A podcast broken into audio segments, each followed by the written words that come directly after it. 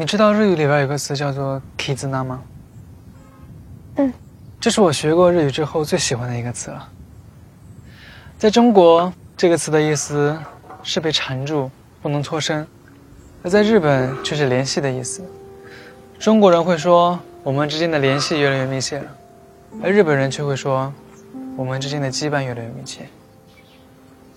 两个人之间的关系其实就像是不能脱身、被缠住的状态。我不觉得这是一个麻烦其实是一个很自然的状态。不管是亲情友情还是爱情人类所向往的情感状态不就是这样的吗？